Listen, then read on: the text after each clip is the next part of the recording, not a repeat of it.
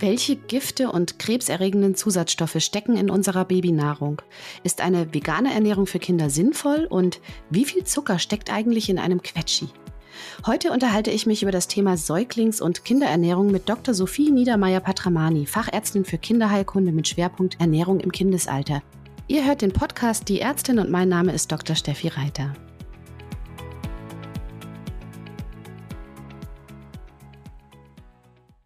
Sophie, hallo, ich begrüße dich ganz herzlich zum Podcast. Hallo, ja, vielen Dank, dass ich mitmachen darf. Ich bin ehrlicherweise bei der Recherche zu dieser Folge so ein bisschen verzweifelt. Also was ich da alles gelesen habe, es war erschreckend. Ich habe von Furan in Fertigbreien gelesen, ich habe Arsen in Reiserzeugnisse, ähm, in äh, Reiserzeugnissen, ich habe Nitrat im Gemüsebrei gelesen, Tropanalkaloide im Getreidebrei und Mineralölrückstände in Säuglingsmilch. Ist es denn so, dass wir unsere Babys vergiften, wenn wir sie nicht stillen und ihnen Gläschen und Fertigprodukte füttern? Das ist ein total spannendes Thema. Und wenn man das jetzt so über die Jahre irgendwie mitverfolgt, dann hat man ja immer so das Gefühl, das poppt immer mal hier und da wieder auf. Und jedes Mal ist es irgendwie ein anderes Gift, was unsere Kinder umbringt, so ungefähr.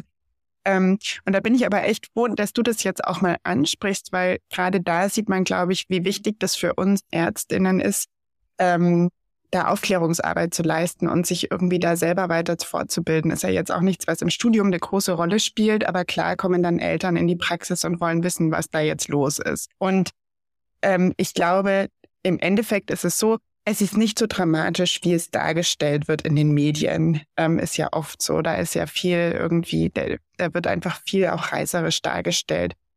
Gut ist es wahrscheinlich, wenn man versteht, wie es überhaupt dazu kommt, dass diese Messungen gemacht werden und ähm, woher diese Grenzwerte kommen. Und es ist halt einfach so, dass für jegliche Babynahrung, also da gibt es eine extra EU-Richtlinie, wenn die hergestellt wird, so Babypreis und Babymüslis und was es nicht alles gibt, die haben extremst niedrige Grenzwerte, was jeglichen Schadstoff ähm, betrifft. Und das ist ja auch gut, dass unsere Kinder da auch geschützt werden, dass die Industrie da irgendwie ein bisschen ja irgendwie zur, zur Rechnung gezogen wird mhm. und ähm, zum Testen gebracht wird. Ähm, aber es ist halt dann auch manchmal so, dass aufgrund der natürlichen Gegebenheiten, einfach aufgrund des natürlichen Anbaus, diese Grenzwerte automatisch überschritten werden. Also diese Grenzwerte sind irgendwie gar nicht daran gerichtet, was sinnvoll ist, ähm, sondern das ist halt einfach das absolute messbare Minimum, was da angegeben wird. Und bei jetzt gerade mal, wenn ich mir jetzt Arsen raus greife zum Beispiel, was ja ganz oft in so Babyreis gefunden wird, hm. da ist es dann so, beim Reisanbau wird Boden verwendet, der natürlicherweise arsenreich ist. Und äh, noch dazu ist Arsen dann wasserlöslich. Und dadurch, dass der Reisanbau halt ein sehr feuchter Anbau ist, ähm, saugt der sich quasi dieses Arsen aus dem Boden. Reis ist insofern natürlicherweise reich an Arsen. Ähm, das kommt dann eben in die Babyfabrik und wird dann eben in den Babybrei mit eingerieben und, und schwupps gehen schon die Arsenwerte hoch. Der Reis, den wir aber ganz normal im Küchen, im, im Regal kaufen, im Supermarkt, der ist auch reich an Arsen. Und ich glaube, das ist uns halt manchmal einfach nicht bewusst. Aha. Das heißt, da sind wir einfach bei den Babys übergenau und übervorsichtig und ähm, daher kommen dann auch diese Werte. Okay. Genau. Und ich meine, ist uns eigentlich bewusst, dass wir den Reis richtig gut waschen müssen, bevor wir ihn kochen. Machen wir das wirklich oder schmeißen wir den Reis eigentlich oft auch in den Kochtopf und nehmen dann sozusagen auch Arsen in kleinsten Mengen zu uns? Da ist halt dann auch immer das Thema, die Menge macht das Gift. Und ich denke, klar, wenn ich jetzt meinem Kind fünfmal am Tag einen Reisbrei füttern würde, wär, da würden wahrscheinlich Grenzwerte überschritten werden für das Baby, ähm, die dann irgendwann gefährlich werden könnten. Aber am Ende des Tages machen wir das ja nicht. Also ich glaube, das, was bei unseren Babys ankommt, das sind dann so kleinste Mengen, dass die im Endeffekt dann, dann gar nicht so auffallen. Also ich glaube, wir können die, die Eltern da wirklich beruhigen und sagen, klar, es ist gut, dass es gemessen wird, es ist wichtig, dass es gemessen wird und ich glaube, nichts macht eine Babybrei-Herstellerfirma vorsichtiger als irgendwie ein schlechter Zeitungsbericht. Mhm. Ähm, von daher finde ich das auch gut, dass das irgendwie so überprüft wird. Aber am Ende des Tages, das, was bei unseren Babys ankommt, die sind sicher. Und wahrscheinlich hätten wir auch äh, zunächst erstmal andere Probleme, wenn wir unserem Baby ausschließlich Reisbrei geben und hätten dann ja, vielleicht auch genau. anderweitig Sachen, um die wir uns dann kümmern müssen. Ja. Okay, also das beruhigt einen ja schon mal tatsächlich sehr. Ja, jetzt habe ich die giftigen und krebserregenden Stoffe genannt, die in industriell hergestellter Babynahrung nachgewiesen wurden.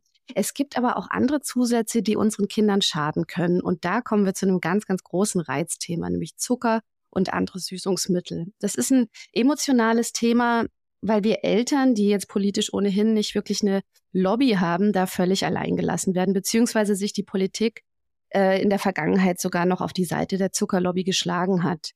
Die Zugeständnisse, die jetzt inzwischen gemacht wurden, sind ja auch teilweise etwas lächerlich. Also freiwillige Nutri-Score-Angaben, ein Werbeverbot für ungesunde Lebensmittel zu bestimmten Uhrzeiten. Das wird jetzt vermutlich nicht viel daran ändern, dass etwa jedes fünfte Kind in Deutschland inzwischen tatsächlich übergewichtig ist. Und da bleibt die Verantwortung äh, mal wieder bei uns Eltern. Jetzt ist an dich die Frage für unsere Zuhörerinnen auch, wie wichtig ist es denn für uns Eltern, das Kleingedruckte zu lesen und welche Fallen lauern denn in der Zutatenliste von Baby- und Kindernahrungsmitteln?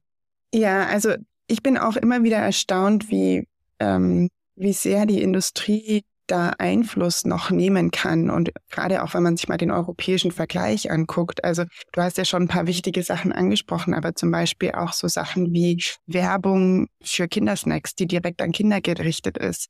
Da gibt es in anderen Ländern schon längst eine Einschränkung. Das läuft hier einfach wirklich noch weiter. Also ich bin auch wirklich immer wieder erstaunt und fast ein bisschen entsetzt auch. Und ich glaube, man muss sich halt wahrscheinlich einfach darüber bewusst sein als Eltern, dass diese ganzen oder viele der Snacks und der Gerichte, die, die speziell für Kinder gemacht werden und die auf Kinder ausgerichtet sind, einfach extrem zuckerhaltig sind. Also wahrscheinlich, wenn man jetzt sagen würde, irgendwie, man, man versucht es komplett zu vermeiden, so diese ganzen Quetschis und ich weiß nicht was zu kaufen, mhm. ähm, ist man wahrscheinlich auf der allerbesten Seite. Und oft ist es Eltern, glaube ich, auch gar nicht bewusst, dass man, wenn man das mal vergleicht, wenn man mal die ähm, Inhaltsstoffe anguckt, dass ein Quetschi manchmal mehr Zucker enthält als eine Dose Cola. Oh Gott. Ja. Und dann, dann, dann ist immer so das Argument, naja gut, aber es ist ja ein natürlicher Zucker. Mhm. Aber es ist einfach konzentrierter Zucker, der wahrscheinlich dazu beiträgt, dass unsere Kinder zu viel Energie aufnehmen, also zu viel Kalorien. Und es hat einfach auch schlecht für die Zähne. Also gerade so diese Quetschis, die sind mir echt ein Dorn im Auge, ähm, weil die Kinder daraus saugen. Das geht direkt richtig schön an die Zähne ran. Und schlechte Zähne ist eigentlich auch ein Problem, was immer größer wird bei uns in Deutschland. Und ich finde das ja schockierend. Ist ja eigentlich besonders perfide, ne? dass genau die Sachen, die an Kinder gerichtet sind, diesen hohen Zuckergehalt in welcher Form auch immer dann aufweisen. Und ich finde, bei den Quetschis ist ja sicherlich auch noch das Problem aus, äh, wie ich finde, ökologischer Sicht. Ja, ist ein ganz schöner Müllberg, den man da produziert, wenn man irgendwie dazu neigt, immer mal wieder ein Quetschi zu verfüttern. Aber ähm, ja, ich glaube, ich kenne gar keine Eltern, die nicht ab und zu mal ein Quetschi rausrücken. Und es ist halt immer schön praktisch und äh, mal schnell in die Tasche geworfen für unterwegs. Aber ähm, ja, es gibt einem schon zu denken, was du erzählst. Also ich finde jetzt auch, man soll da nicht irgendwie zu dogmatisch sein und man soll irgendwie allen Zucker verbieten. Ich finde aber, man sollte sich einfach als Eltern darüber bewusst sein, dass das halt quasi, dass ein Quetschi eigentlich ist, wie wenn ich meinem Kind jetzt ein Schoko-Osterei gebe am Ende des Tages für die Zähne und wahrscheinlich auch vom kalorischen her. Also das Argument ist dann immer, ja, aber es ist doch eine Portion Obst, es ist doch eine Portion Gemüse, es ist doch eigentlich total gesund. Aber oft ist es halt dann auch so, dass dieses Obst und Gemüse halt ultra hoch erhitzt wurde, um es haltbar zu machen. Also so ein Quetschi ist ja oft zwei Jahre haltbar mhm. ähm, bei Raumtemperatur. Und da muss man ja auch erst mal hinkommen, ja. Also ist, glaube ich, auch viel nicht bewusst, dass da für 30 Minuten so ein Apfel bei 200 Grad gekocht wird und es konzentriert den Zucker dann nochmal raus und zerstört die ganzen Nährstoffe. Also Vitamin C hält ja eigentlich nur so 80 Grad aus, wenn man sich das mal überlegt. Das geht halt eigentlich alles flöten bei diesen ultra Erhitzungsverfahren. Und da ist es dann schon auch wieder interessant, dass sich da eigentlich in den letzten 50 Jahren so in diesem Bereich Kleinkindkost, Babynahrung nichts getan hat. Also ich meine, würden wir noch zu uns nehmen, was es irgendwie mal, was vor 50 Jahren entwickelt wurde? Nein, aber irgendwie für unsere Kinder macht sich keiner die Mühe. Also die, die größte Erfindung waren jetzt tatsächlich diese Quetschis, aber das hat ja am Herstellungsverfahren nichts gehindert irgendwie. Ja, und auch, ähm, wie du sagst, also einmal ist es natürlich das Kalorienintake, ähm, was problematisch ist. Zum anderen aber auch die Zähne werden ordentlich in Mitleidenschaft gezogen. Aber was ich auch ähm, spannend finde, ist, dass gerade wenn man bei ähm, Babys damit schon anfängt, sie an so viel Süße zu gewöhnen, dass ähm, die das ja so prägt, dass die dann auch schon in jungen Jahren eben diese verstärkte Vorliebe für Zucker und zuckerhaltige Lebensmittel entwickeln. Also da einfach schon so ein Gewöhnungseffekt ja auch stattfindet. Absolut. Dass das dann auch für die Zukunft echt schwierig ist, das wieder so abzutrainieren. Ne? Ja, und also das fängt, wie du sagst, das fängt schon ganz früh an und, und wir haben einfach angeboren, bevorzugen wir süßes Essen, weil süßes Essen evolutionstechnisch, also so denkt man, einfach bedeutet, es ist ein reifes, kalorienhaltiges, sicheres Essen. Ähm, wohingegen ähm, Gemüse, was ja eher bitter ist, bedeutet unreif, bedeutet manchmal vielleicht auch sogar gefährlich, giftig, sodass quasi intuitiv das Kind oder reflexartig die bitteren Sachen ablehnt. Also es ist, äh, wissen wir alle, es ist viel schwieriger, in unsere Kinder so äh, bittere Geschmäcker wie irgendwie Kohlrabi oder Brokkoli oder ich weiß nicht was reinzukriegen, mhm. als halt eben diese, diese super süßen Quetschis. Und wie du sagst, also dann nährt man dieses bevorzugte Essverhalten und das geht dann immer so weiter. Und halt auch dieses Snackverhalten irgendwie. Also ich muss den Apfel nicht vorbereiten, ich muss ihn nicht schneiden, sondern ich gehe irgendwie ans Regal und greife mir den Quetschi raus. Und das ist alles so, also viel mehr Kalorien sind viel leichter zu erhalten. Und so geht es dann immer weiter. Das ist ein ganz wichtiger Punkt und ich finde das insofern so spannend, als dass ich jetzt selber auch als Ärztin und ähm, vielleicht noch zusätzlich jemand, der sich besonders für das Thema Ernährung und mhm. auch ähm, Ernährung im Säuglings- und Kindesalter interessiert. Auch ich bin schon als, äh, sage ich mal, sehr übernächtigte Mutter extrem drauf reingefallen. Und zwar war das so, dass mein Sohn, als wir mal länger auf Reisen waren, hat eine Vorliebe entwickelt für den Milchgetreidebrei oder die Milchgetreidemahlzeit heißt die von Alete bewusst. Und diese Vorliebe wurde irgendwann tatsächlich zur manifesten Sucht, muss man sagen. Und auf näheres Hinsehen ist mir dann aufgefallen, dass je nach Sorte in einem Päckchen umgerechnet vier bis fünf Stück Würfelzucker äh, stecken. Und zwar. Ja, ähm, verrückt, in, oder?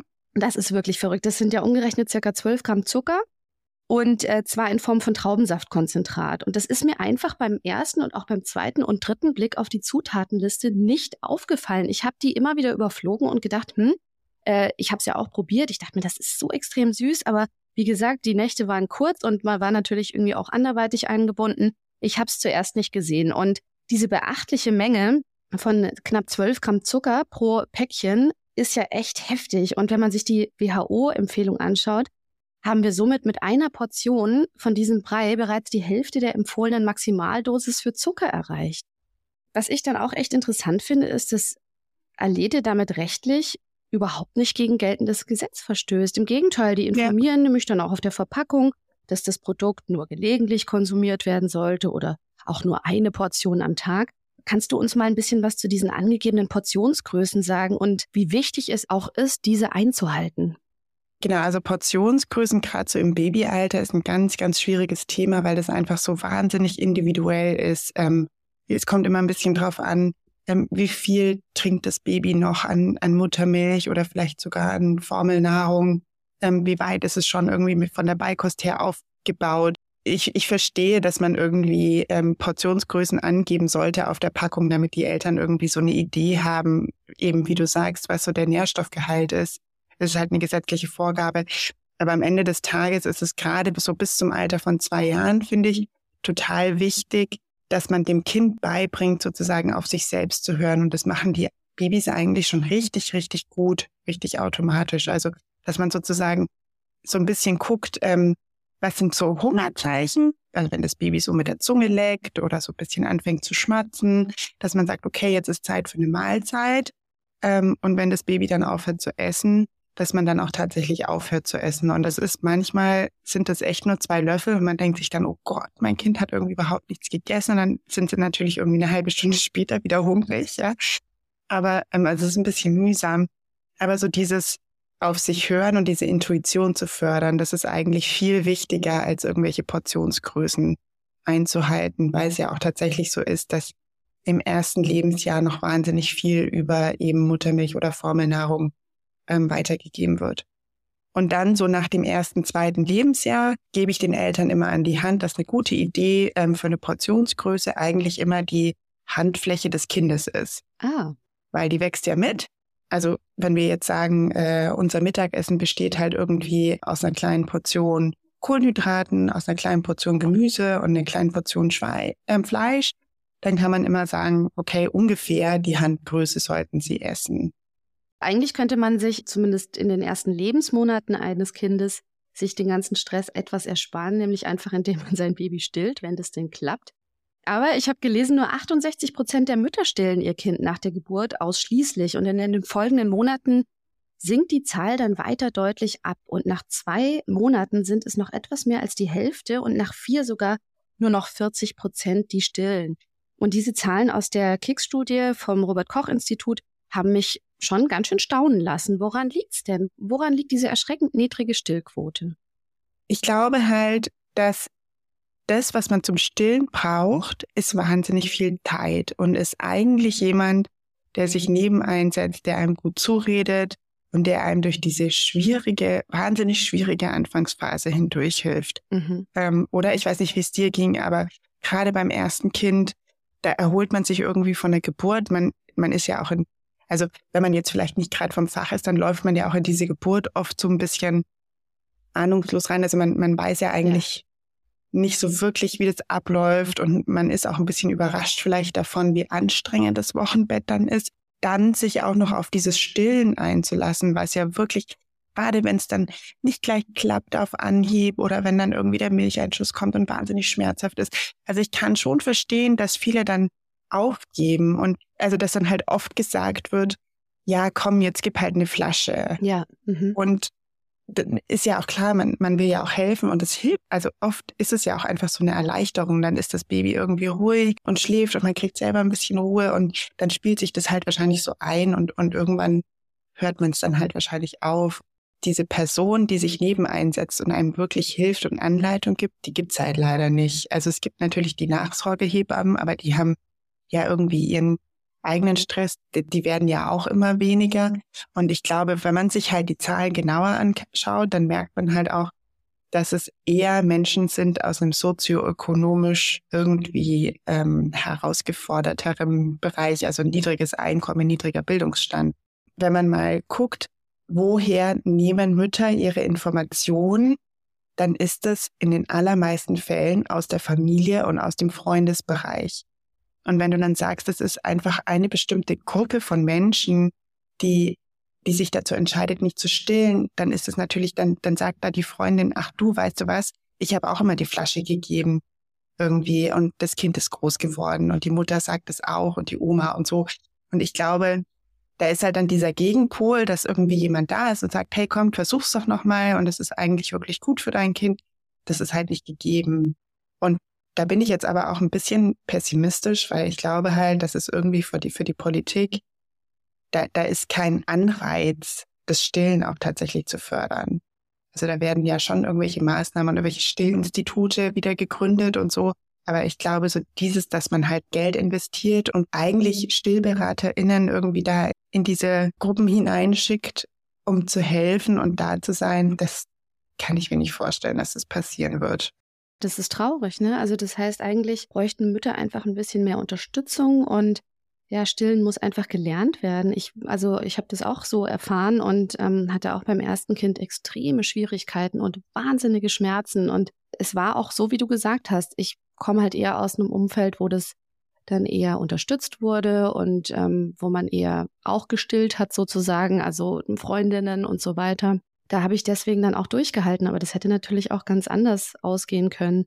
Es ist aber insofern einfach auch traurig, weil du auch sagst, politisch ist da nicht wirklich ein Anreiz da, weil so wie ich dich jetzt verstanden habe, würde ja ja eine Stillförderung auch einen Beitrag leisten zur gesundheitlichen Chancengleichheit sozusagen. Ne? Und das ist natürlich dann schon traurig, dass das eigentlich aber eher eine Spirale ist, die ja nicht wirklich gestoppt wird, jetzt zumindest jetzt auf absehbare Zeit. Und ich denke halt irgendwie, also das ist ja in so vielen Bereichen irgendwie so, ne? Also es ist mhm. ja irgendwie, äh, Kinderernährung ist ja genau das Gleiche. Wir wissen, dass, dass es einfach Gruppen gibt, die, die, die wahrscheinlich mehr fernschauen, die dann mehr eben dieser Werbung ausgesetzt sind, ähm, die dann eher zu solchen Produkten greifen. Kindergartenessen, ähm, Schulessen, billiges Catering ist halt einfach ungesünder, aber keiner geht eigentlich in so, ich sage jetzt mal Brennpunktbereiche oder so, aber halt wie einfach wäre es eigentlich mal Regeln aufzustellen, was an dem Schulkiosk verkauft werden darf und was nicht. Und ja, gibt's ja auch nicht. Jetzt, wo wir nämlich gerade drüber gesprochen haben, wie wichtig sind denn die sozialen, aber auch die kulturellen Hintergründe der Familien, wenn du sie jetzt bezüglich der Ernährung ihrer Kinder berätst? Total wichtig. Also Essen ist ja Kultur eigentlich. Oder Kultur ist auch Essen. Und da finde ich auch ganz spannend, dann von, von, von so Familien zu lernen, wie es eigentlich bei Ihnen zu Hause ist mit dem Essen. Und nur mal um Beispiel so aus dem europäischen Raum zu geben, ähm, da gab es mal eine Studie, die hat sozusagen verglichen, wie englische Familien und französische Familien essen. Und in englischen Familien, da hat das Essen eigentlich, spielt keine wichtige Rolle. Da, da ist viel, wird bestellt, weil es schnell geht, da wird viel Fertigessen gegeben, einfach irgendwie damit man zu, zum nächsten kommt einmal in der Woche sitzt man halt zusammen und macht so ein Sunday Roast, also so ein Sonntagsbraten. Und das ist dann so ein bisschen so ein Family-Event, aber ansonsten essen Kinder zum Beispiel auch oft alleine einfach Frühstück. In Frankreich dagegen ist ja Essen, hat einen ganz anderen Stellenwert. Und da ist es auch ganz wichtig, dass man sich gemeinsam zum Abendessen hinsetzt und das eben so ein bisschen genießt und halt lieber Essen von hoher Qualität kauft und dafür ein bisschen weniger davon isst, aber das halt eben so zelebriert und so dieses gemeinsame Essen und diese Freude am Essen. Die Autoren dieser Studie kamen dann zu dem Schluss, dass das vielleicht auch eine Rolle spielt, warum Adipositas eine größere Rolle in, in den Englisch, im englischsprachigen Raum spielt, als jetzt zum Beispiel in anderen Ländern, wo eben dieses Essen noch viel mehr diesen sozialen Charakter hat und nicht diesen, ich muss möglichst schnell, möglichst viele Kalorien in mich reinbringen, um wieder weitermachen zu können. Oder zum Beispiel, also was ich von der persischen Familie gelernt habe, ist, dass es dort Tradition ist, um nochmal auf dieses Reisproblem zurückzukommen, dass der Reis so lange gewaschen werden muss, bis das Wasser klar ist. Ob das jetzt bewusst ist oder unbewusst durch diese Tradition, aber dadurch wird eben dieses Arsen ausgewaschen fand ich irgendwie auch total spannend. Und dann ist es halt, ja, es ist so richtig schön, so das, das so zu erleben. Ja. Und klar, ja, und, und wir haben ja schon drüber gesprochen, also niedriges Einkommen, niedriger Bildungsstand bedeutet halt leider schlechtere Ernährung und bedeutet aber irgendwie für mich auch leider, dass man viel schlechter an diese Gruppe irgendwie auch rankommt, weil da halt auch so viele andere Baustellen dann mit reinspielen. Es ist halt schwierig. Und ein bisschen traurig macht einen das dann ja. auch oft, wenn man das dann irgendwie so sieht und sich denkt, irgendwie, man, man könnte doch so viel machen mhm. und es wäre so einfach. Ja. Ähm, aber es ist halt so schwierig. Umso wichtiger ist ähm, die Aufklärung natürlich. Das heißt, wir gehen schon mal den ersten Schritt mit dem Podcast hier. Genau. Wie ist es denn ähm, mit dem immer stetig wachsenden Anteil der Gesellschaft, der sich inzwischen vegetarisch oder auch vegan ernährt? Was gibt es denn bei dieser Ernährungsweise zu beachten, also in den Phasen Schwangerschaft, Stillzeit, aber vor allen Dingen dann, wenn sich Eltern für eine vegetarische oder vegane Ernährung für ihr Kind entscheiden? Mhm. Fand ich jetzt auch interessant. Also es gibt ja die Deutsche Gesellschaft für Ernährung und die raten halt prinzipiell von der veganen Ernährung im Kindesalter einfach ab mhm. ähm, und sagen, eine vegetarische Ernährung ist halt unter bestimmten Umständen möglich. Und der Grund dafür ist letztendlich, weil gerade bei der veganen Ernährung gibt es halt bestimmte Nahrungsgruppen, die eine größere Herausforderung darstellen. Also gerade Eiweiß, was halt total wichtig ist, auch ähm, fürs Wachstum, gerade im Kleinkindesalter, im Babyalter. Und dann so Sachen wie Jod, Zink, Eisen, Vitamin B12 natürlich bei den Veganern, ähm, aber eigentlich auch bei den Vegetariern. Genau, wo einfach die Frage ist, ähm, schafft eine Familie das ähm, tatsächlich alles ausreichend aufzunehmen, dass die Kinder sich adäquat entwickeln. Ich persönlich finde aber, also muss halt eine individuelle Entscheidung sein. Wenn das eine Familie ist, die sich schon immer vegan ernährt ähm, und die sich da auch, also das sind ja oft gebildete Familien, die, die da extremst belesen sind, die, die viel mehr über vegane Ernährung wissen und wie man sich bestimmte Nährstoffe reinholt als, als ich selbst ja. sozusagen. Ja.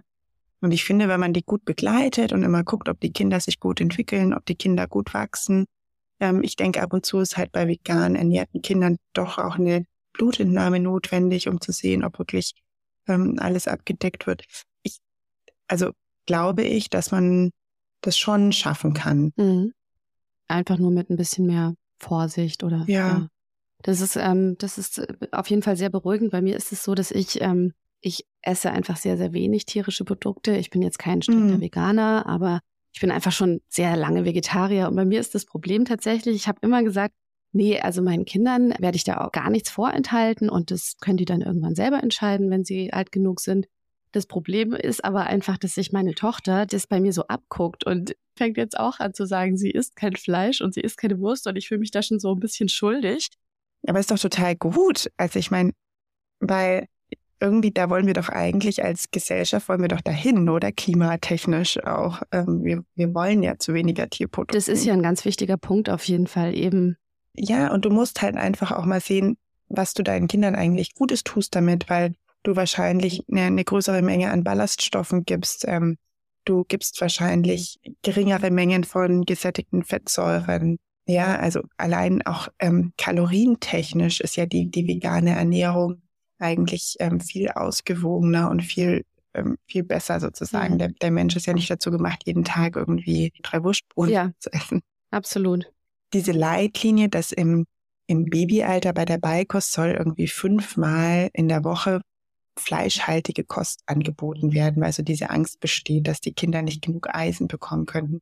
Und das finde ich halt dann auch schade, dass da irgendwie so ein Widerstand dagegen ist, das eigentlich mal aufzubrechen und zu sagen, brauchen wir eigentlich tatsächlich das Fleisch, um Eisen aufzunehmen?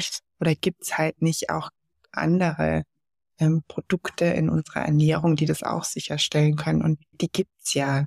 Ja, ja das ist wirklich schade, weil es ist, ähm, dauert lange, bis das in die Köpfe kommt. Und ich meine, gerade in den älteren Generationen vielleicht ist das immer noch so verankert. Und ähm, ich glaube, daher kommt auch so dieses grundschlechte Gewissen, das ich habe, dass äh, mhm. genau diese Generation dann so sagt, aber um Gottes Willen und die brauchen doch Eisen und so weiter. Ja. Und ich bin auch einfach der Meinung, dass es ja in ganz vielen Fleischprodukten gar nicht diese Mengen an Eisen überhaupt gibt, von denen man sich vielleicht vorstellt, dass sie das dadurch dann irgendwie aufnehmen. Also ich denke, ne, wenn ich jetzt an so eine Schweinefleisch-Bratwurst denke oder so, dann hat die jetzt vom Nährwert her auch ja. nicht wirklich wahnsinnig viel zu bieten.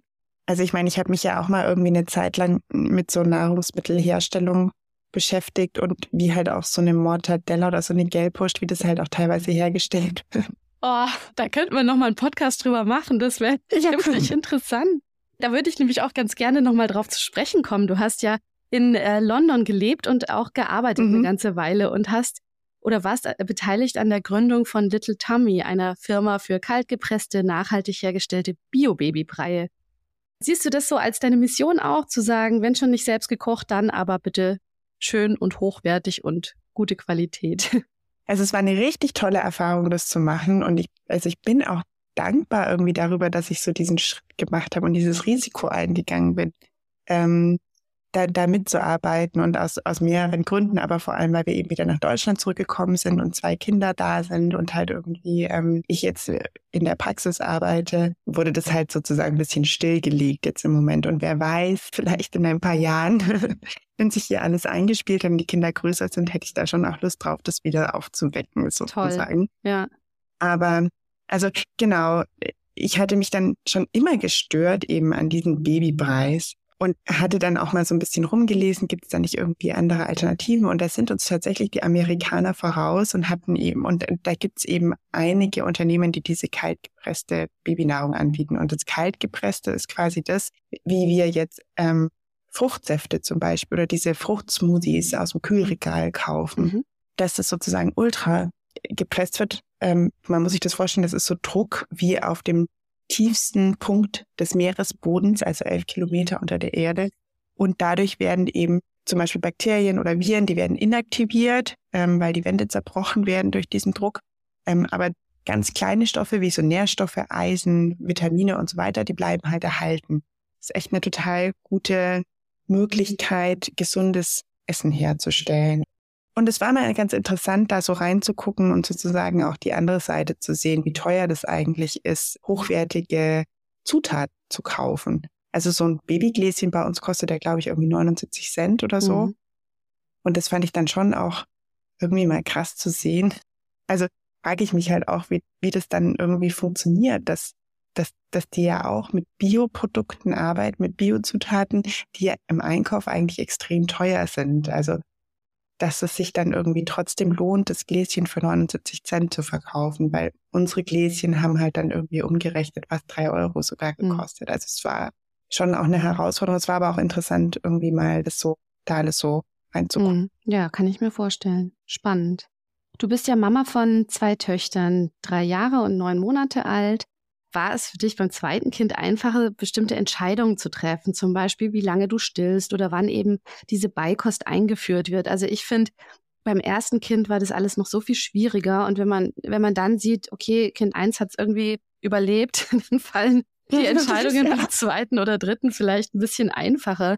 Und kannst du denn unseren Zuhörerinnen ein paar Tipps geben, wann denn wirklich der beste Zeitpunkt ist, mit Beikost zu beginnen und auch welche Herangehensweise, also Baby-led Weaning versus Beikost zu bevorzugen mhm. ist? Wenn dann die Theorie auf die Realität prallt, ja. es ist irgendwie Muttersein, es ist ja nur so. Und ich dachte natürlich auch, ähm, ja, also ich bin ja jetzt hier, die, ich kenne mich voll gut aus und mein Kind ist jetzt vier Monate so, jetzt fangen wir mit der Beikost an. Aber gerade die erste, die hat sich da so gezogen und die hatte halt, die hatte überhaupt keine Lust, da irgendwelche Preise zu nehmen. Und also es war echt, bis wir da mal, bis wir da mal irgendwie bei Mengen waren, wo man gesagt hat, jetzt wird auch die Stillzufuhr mal reduziert. Das hat echt lange gedauert. Und das war auch eine herausfordernde Zeit, weil ich mir dann natürlich immer gedacht habe, mache ich irgendwas, mache ich doch irgendwas falsch? Habe ich immer den falschen Ratschlag gegeben? Und manchmal na, sollte man einfach durchatmen irgendwie. Ja. Mhm sich entspannen, was man halt immer natürlich den anderen Müttern empfiehlt.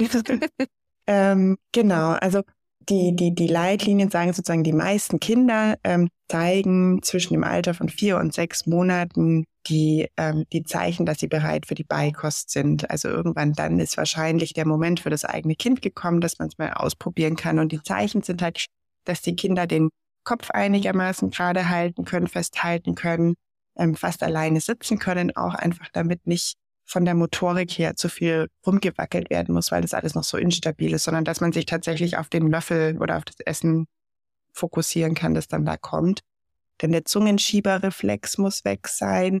Ähm, das ist so ein automatischer Reflex, dass alles, was nicht Muttermilch oder Flaschennahrung ist, aus dem Mund rausgeschoben wird, damit das Kind sich nicht verschluckt.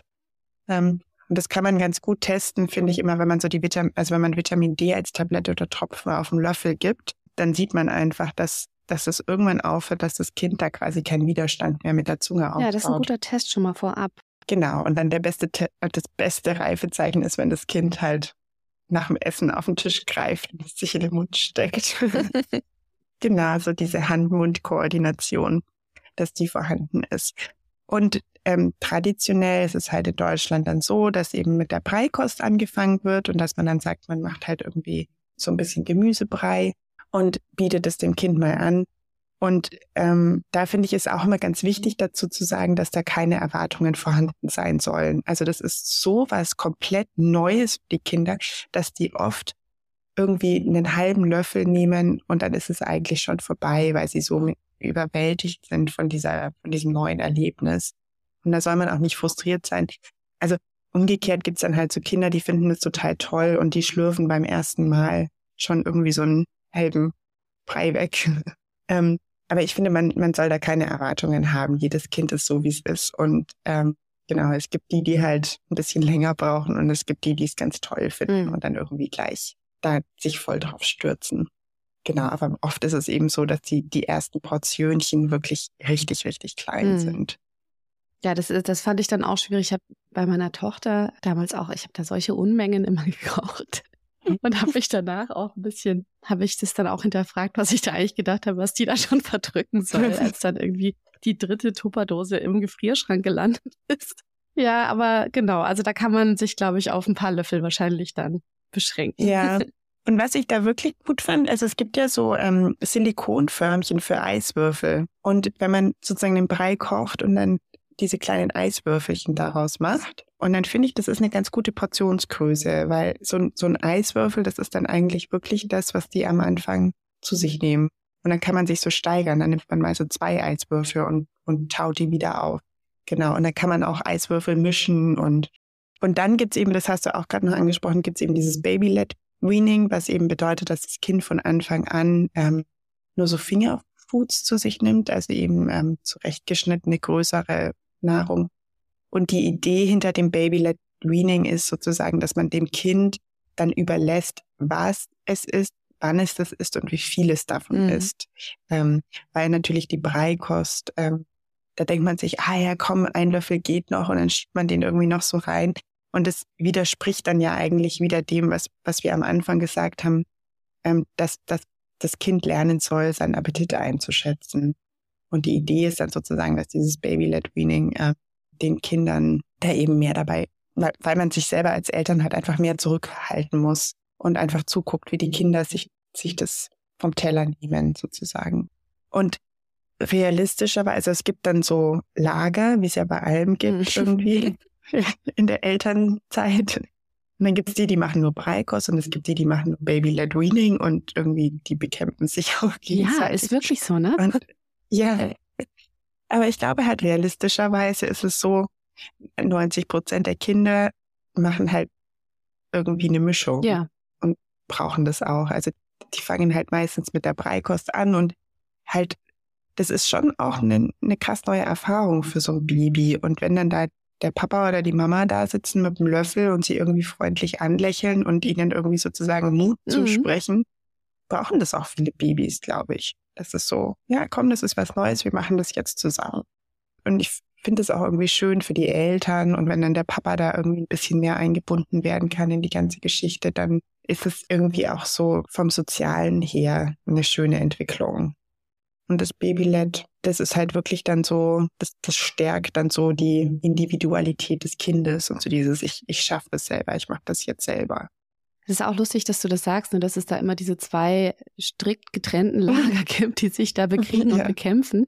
Ich muss sagen, ähm, ich habe das immer auch so ein bisschen kombiniert, aber ehrlicherweise auch, weil ich das super einfach fand, weil ich dann, ja. ähm, wenn ich dann mal einen Brei selber gemacht habe, dann hatte man halt eh schon irgendwie das Gemüse gedünstet oder wie auch immer und dann hat man halt einfach ein Stückchen vom Brokkoli oder so halt beiseite getan. Also ich finde, das hat sich dann eh schon angeboten. Es war jetzt kein zusätzlicher Aufwand in dem Sinne.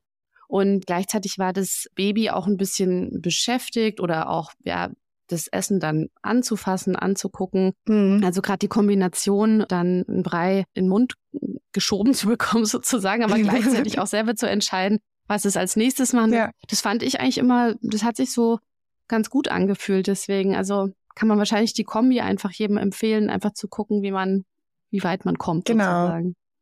Und überhaupt irgendwie das, ähm, dass man so auf sich selber hört als Mutter. Also das finde ich, finde ich auch selbst für mich, obwohl ich das ja quasi jeder Mutter, die irgendwie kommt, predige, so hören sie auf ihr Gefühl und sie machen das richtig und sie sehen ihr Kind und sie kennen ihr Kind am besten aber dass man sich da selber halt so oft beeinflussen lässt von anderen irgendwie. Ja, ja, das ist einfach noch so ein Bereich, wo die Unsicherheit so groß ist und wo man auch gegenseitig immer sehr, sehr kritisch miteinander ist. Also das ist ja grundsätzlich, finde ich jetzt generell bei Kindern und Babys und Erziehung und so weiter, ähm, ist es einfach ausgeprägt. Aber ich finde bei der Ernährung eben nochmal ganz ganz speziell, ne? Also das ja. auch, ähm, ja, die eine stillt, die andere nicht und jeder hat da irgendwie seine, seine festgefahrene Meinung dazu oder auch wenn man, man kennt sogar selber, ne, wenn man am Spielplatz jetzt vielleicht ein übergewichtiges Kind sieht, das da irgendwie sich die Gummibärchen ja. reinstopft, dass man so innerlich mit den Augen rollt und so. Aber, aber es ist halt wirklich ähm, eine ganz äh, individuelle Sache und auch nicht immer so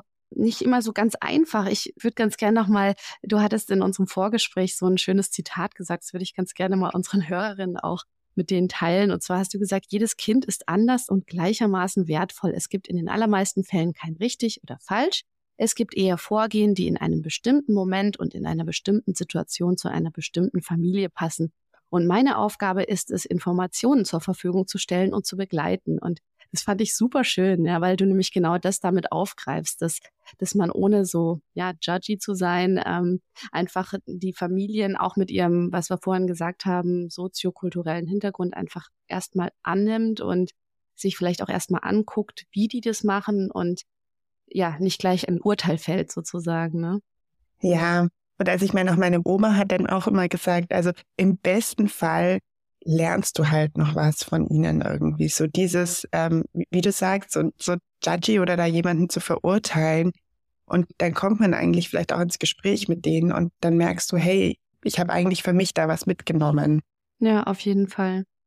Wir kommen so langsam zum Ende und ich frage immer ganz gerne meine Gäste ähm, in bewährter Weise nach einem, einem Zitat, einer Affirmation oder einem Kalenderspruch. Ich finde es immer super spannend, mhm. so ein bisschen was über die aktuelle Lebenssituation zu erfahren. Hast du da was? Ja, also interessanterweise, ähm, ich habe, hast du ja gesagt, ich habe diese neun Monate alte Tochter und die, die soll jetzt dann auch bald getauft werden und irgendwie in diesem Zuge haben wir uns äh, verschiedene Taufsprüche angeguckt und ähm, dann ist einer rausgeploppt, wo ich mir gedacht habe, ähm, hey, der passt irgendwie total. Ähm, und zwar ist es, ähm, ihr seid das Licht der Welt und nun tragt dieses Licht nach draußen. Ähm, und das fand ich so schön, weil Kinder halt wirklich das Licht der Welt sind. Und dass man irgendwie, dass es so unsere Aufgabe ist als Ärztinnen und, und Eltern, so dieses Licht so zum Leuchten zu bringen und sie einfach ihnen das zu helfen, das so nach außen zu tragen und auch die Familien irgendwie dabei zu unterstützen. Und wie oft habe ich mir in diesem Winter irgendwie, es war dunkel und nass und kalt und ich, also ich meine, es ist ja, du, du machst die Nachrichten auf und denkst dir so, oh Gott, das ist alles Katastrophe. Und da habe ich mir echt so, manchmal habe ich an diesen Spruch gedacht und habe gesagt, hey, eigentlich hast du hier deinen Sonnenschein neben dir sitzen und ähm, guck irgendwie, dass du so das, das Beste draußen machst. Das ähm, bringt gleich so ein bisschen Licht in den dann auch düsteren Alltag, wie er vielleicht im Winter manchmal so war. Ne? Genau. Ach, super. Also hier, hier schüttet es auch heute. Ach so, oder oh, haben wir es hier in Berlin ein bisschen besser heute. Aber es ist trotzdem ein, ein schöner Satz oder ein schöner Spruch, den man so ein bisschen in seinem Herzen betragen kann, wenn es eben mal so den ein oder anderen dunklen Tag dann gibt. Genau. Ach, super. Sophie, ich danke dir von ganzem Herzen, dass du äh, uns dieses doch sehr emotional aufgeladene Thema der Säuglings- und mhm. Kinderernährung ja auf so eine großartige Art näher gebracht hast. Und du konntest bestimmt bei unseren Zuhörerinnen dazu beitragen, dass künftig ganz viele Entscheidungen mit diesem neuen Wissen ein bisschen leichter fallen, hoffentlich. Deswegen vielen, vielen Dank. Ja, vielen Dank dir. Es hat richtig Spaß gemacht. Schön, das freut mich. Nochmals vielen Dank an die liebe Sophie. Ich habe wirklich wahnsinnig viel dazugelernt. Lasst mir gerne 5 Sterne da, wenn es euch gefallen hat und abonniert diesen Podcast, um keine weitere Folge zu verpassen. Mehr zu den Folgen und auch zu mir findet ihr auf Instagram unter Dr. Steffi Reiter oder auf LinkedIn ebenfalls unter Dr. Steffi Reiter oder unter www.dieärztin.com. Und wenn ihr mögt, hören wir uns in vier Wochen wieder.